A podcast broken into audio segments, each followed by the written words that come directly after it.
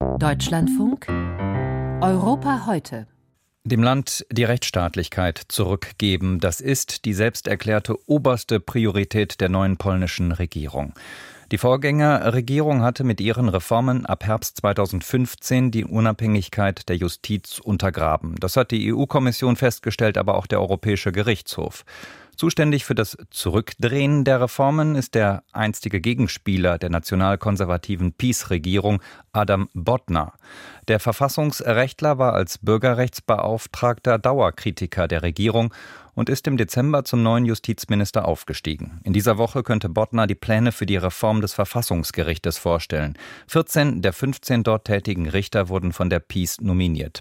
Doch Bottner muss auch selbst aufpassen, bei den Reformen nicht über das Ziel hinauszuschießen. Deutschlandfunk Warschau-Korrespondent Peter Sawicki über einen Kämpfer für die Grundrechte und die wachsende Kritik an seinem Kurs. Hey, Tata Maty, sprawdź ten styl tu. Eine Musikkarriere hat Adam Bodnar zwar nicht eingeschlagen. Dass der neue polnische Justizminister aber eine kreative Ader hat, bewies er vor drei Jahren, als er ein Rap-Lied für wohltätige Zwecke aufnahm.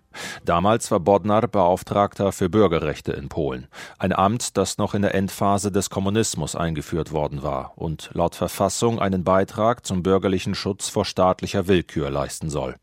Nach 1989 gewann dieses Amt zunehmend an Bedeutung, besonders während der Regierungszeit von Peace ab 2015. Genau in diesem Jahr trat Bodnar sein Amt an.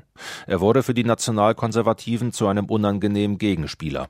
Neben seinem Einsatz für sexuelle Minderheiten oder Menschen mit körperlicher Einschränkung prangerte Bodnar, ein habilitierter Verfassungsrechtler, vor allem den Umbau der Justiz an. Mehrere Klagen auf EU-Ebene gegen die PiS-Regierung gingen auf Bodnar zurück. In seiner Abschiedsrede im Sejm im Mai 2021 resümierte er: Meine Amtszeit fiel in eine außergewöhnliche Phase für unser Land, in der unsere Bürgerinnen und Bürger mehr denn je Unterstützung brauchen. Die Verfassung und Gewaltenteilung sind mehrfach verletzt. Die Staatsmacht ist zunehmend zentralisiert worden. Und das ist nicht nur meine Bewertung. Seit Ende vergangenen Jahres steht Bodnar erneut im politischen Clinch mit Peace, diesmal in vertauschten Rollen. Als Justizminister der neuen Mitte-Links-Regierung soll der 47-Jährige die von der EU als illegal eingestufte Justizreform von Peace rückabwickeln, auch damit Polen eingefrorene EU-Fördergelder in Milliardenhöhe nun erhalten kann. Anfang Januar stellte Bodnar zunächst einen Entwurf zur Reformierung des sogenannten Landesjustizrats vor, eines Organs, das an der Nominierung von Richtern beteiligt ist und das Peace unter seine Kontrolle gebracht hatte. Das ist nur der Auftakt, weil es ein fundamentales Thema betrifft.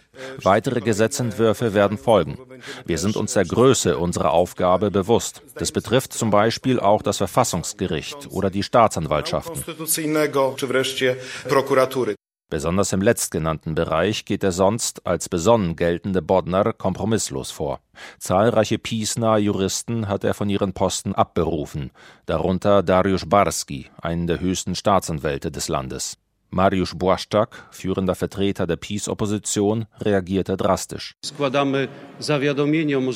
Der frühere Bürgerrechtsbeauftragte ist zum Schlechter der Bürgerrechte geworden.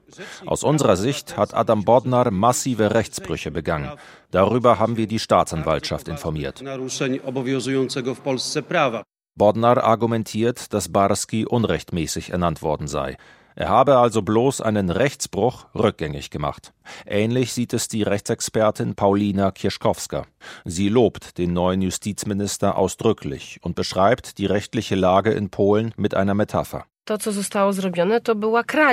Die PiS-Regierung hat demokratische Institutionen gestohlen. Jetzt versucht man, sie zurückzuerlangen. Oder anders formuliert, wenn jemand von einem Dieb sein gestohlenes Auto zurückfordert, sind die beiden Personen nicht gleichzusetzen.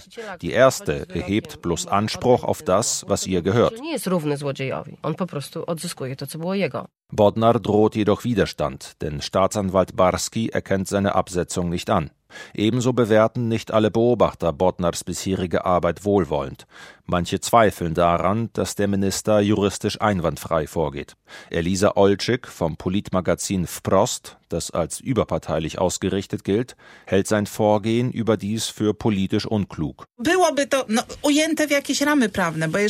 Das sollte einen sauberen rechtlichen Rahmen haben.